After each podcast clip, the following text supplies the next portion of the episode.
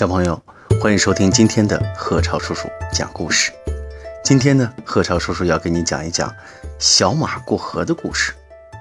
在村子里的马圈里啊，有这么一匹大白马。每天呢，它和小伙伴们一起耕田、拉车，哎呀，干工作特别愉快。那么这个大白马呢，它就生下了一匹小马驹儿。小马呢，整天就跟在妈妈前面、后面，特别调皮，但是特别可爱。有一天呢，妈妈就对小马说：“今天呀，你帮妈妈送一袋麦子到村子里的磨坊去，要乖哦。”小马呢，就托起了麦子，咔哒哒，咔哒哒，咔哒哒，咔哒哒，飞快的呀，朝着这个磨坊跑去了。跑啊跑啊，哎，哗啦啦的流水声传过来，小马面前呢，横了一条河，这可把小马难住了。为什么呀？自打他出生啊，他可从来没过过河。这时候啊，河边呢，有一头老牛呢，正在吃草。小马就跑过去了。牛伯伯，这河我能过去吗？老牛抬头一看是小马，慢悠悠地说：“哎，小马，这河的水很浅，刚刚漫过小腿。嘿，我昨天还过去了呢。”说完呢，牛伯伯低头又开始吃草了。小马听完牛伯伯的话，刚要过河。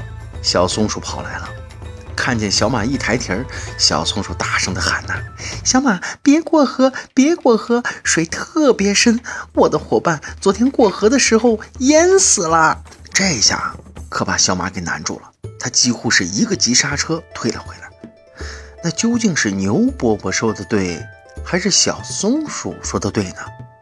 小马想都没想，掉过头，嘎哒哒，嘎哒哒，嘎哒哒，嘎哒哒，跑回去问妈妈。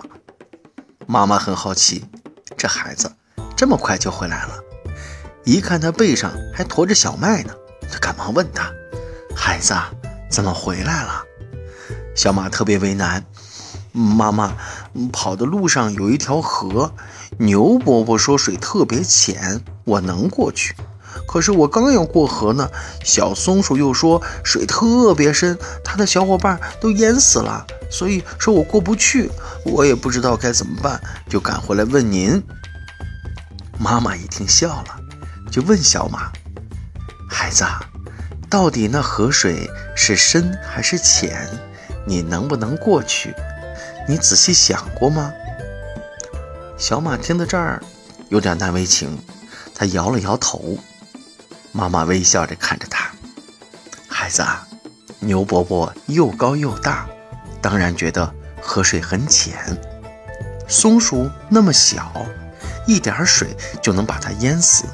它当然觉得河水特别深。他们说的都是对的，都是他们自己的情况。可是你想没有想，你怎么样呢？比比看。这下小马一下子听明白了，转身就跑，跑得比刚才可快多了。咔啦咔咔啦咔咔啦咔咔啦咔咔啦咔咔啦。小马呢，跑到了河边，又遇到了牛伯伯和小松鼠。他们俩呀，各说各的，谁也不服水。老牛说：“这河水特别浅，刚刚到我小腿。”小松鼠，你就别说了，你看你吓着小马了。